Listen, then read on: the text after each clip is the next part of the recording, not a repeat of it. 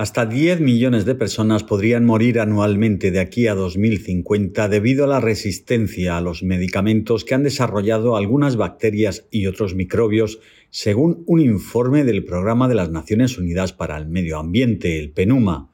Para reducir esas alarmantes cifras, el documento destaca la necesidad de rebajar la contaminación, especialmente la generada por los sectores farmacéutico, sanitario y agrícola. La agencia de la ONU pide que se refuercen las medidas para reducir la aparición, transmisión y propagación de las superbacterias, a las cepas de bacterias que se han hecho resistentes a todos los antibióticos conocidos y otros casos de antimicrobianos que ya están cobrando un grave tributo a la salud humana, animal y vegetal.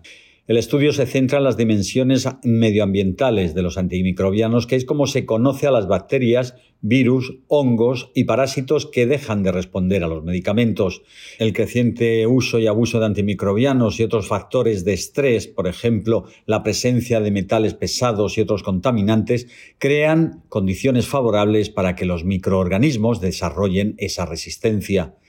Esto a su vez plantea graves amenazas para la salud humana, animal, vegetal y medioambiental, la inocuidad de los alimentos, la seguridad alimentaria, la prevención, la preparación y la respuesta ante las pandemias. Los sectores farmacéuticos, agrícola y sanitario son los principales impulsores del desarrollo y la propagación de los antimicrobianos en el medio ambiente, junto con los contaminantes procedentes de sistemas deficientes de saneamiento, alcantarillado y residuos municipales.